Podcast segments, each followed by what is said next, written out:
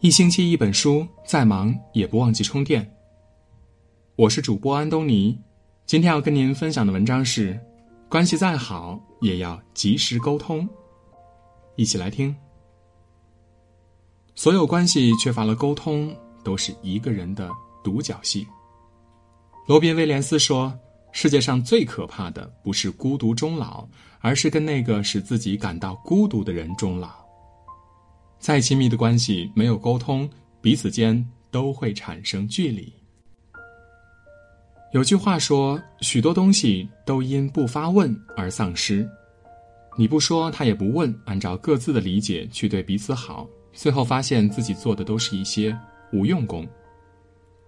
有一位教授将要出席参加一个演讲会，那个会议规格很高，是他平生第一次有这样的机会去参加那么大场面的会议。全家人为此很激动，妻子特意为他选购了一套名贵的西装。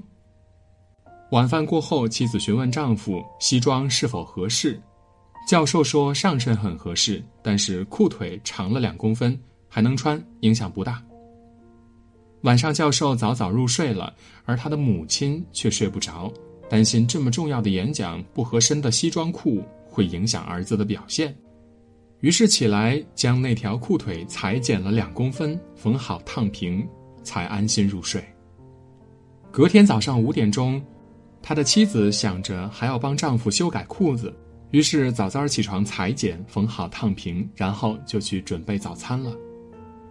不一会儿，女儿也起床了，看到母亲在准备早餐，想着她没有时间给父亲改裤子了，所以她将裤子又裁剪了两公分。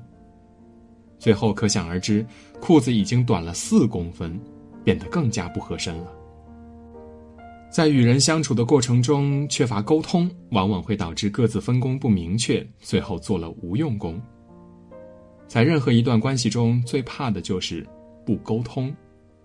有问题事前不说清楚，等到事情发生了才反应过激，言辞激烈或阴阳怪气去指责彼此，最后不欢而散。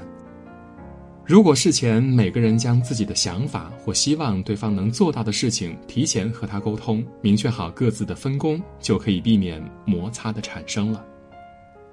正如列夫·托尔斯泰所说的：“与人交流一次，往往比多年苦思冥想更能启发心智。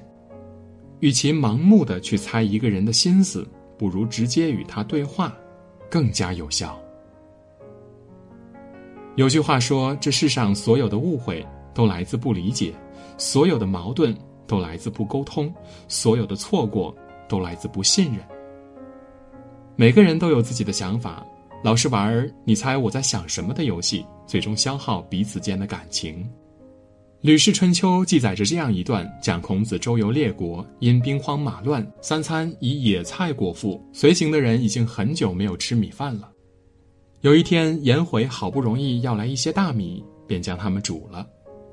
饭快熟的时候，孔子刚好路过，看到颜回掀起锅盖抓了些白饭吃着，孔子当时装作没有看见，也没去质问他。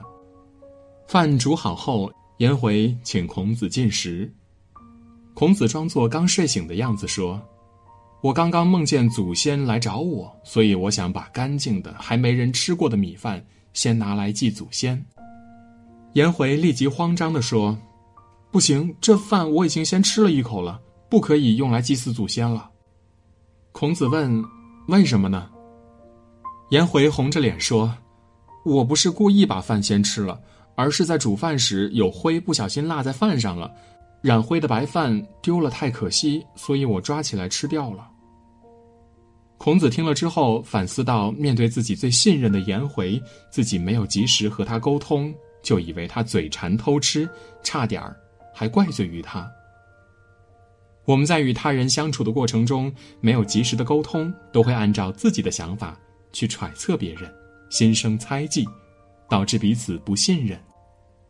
很多时候出现误解时，不去沟通，把事放在心里，只会梗上加梗，将对对方的怨念堆积起来。而及时的沟通，能够解除自己心中的疑惑，减少彼此间的误解。哈纪伯伦说：“一场争论可能是两个心灵之间的捷径。有误会时，不要害怕冲突，因为争论也是一种沟通。在争论的过程中，把话说清楚之后，才能更好的理解对方，解决问题。心理学家武志红说：“重要的不是发生了什么，而是对方是怎么感受的。我们要永远记住，沟通在亲密关系中是最重要的。”曾经有一对夫妻，每次吃鸡蛋的时候，妻子都要把自己喜欢吃的鸡蛋黄留给丈夫，自己吃蛋白；而丈夫也把自己喜欢吃的蛋白留给妻子，自己吃鸡蛋黄。几年过去后，有一天，丈夫不经意回家，发现妻子正在津津有味的吃着鸡蛋黄，他感到很奇怪的问：“你怎么吃鸡蛋黄了？你不是最喜欢吃蛋白吗？”妻子说。实际上，他最喜欢吃的是鸡蛋黄，而丈夫也感慨道：“自己最喜欢的可是蛋白呀。”夫妻俩的你尊我让、相敬如宾，的确很让人羡慕，但也让人遗憾，两人缺乏沟通，没有真正了解对方喜欢什么。感情是需要沟通的，才能更好的了解对方，走进对方的心里。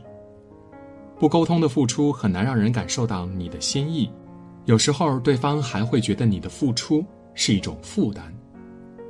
在彼此相处的过程中，一旦出现问题，没有及时沟通，就会埋下矛盾的种子，一旦爆发，就很难挽回了。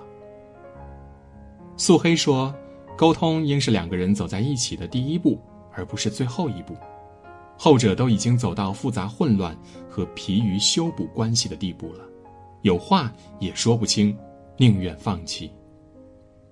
所以，再好的一段关系，也要保持真诚、及时、有效的沟通，对方才知道你想要的是什么。安德鲁·葛洛夫说：“我们沟通的很好，并非决定于我们对事情述说的很好，而是决定于我们被了解的有多好。就算是关系再好的两个人，也要将真实想法表达出来。”因为对方不是你，很难知晓你的想法，更别提所谓的感同身受了。只有及时沟通，才能更好的理解对方，包容对方，增进彼此间的感情。好了，今天的文章到这里就结束了。我是主播安东尼，感谢各位，我们明天见。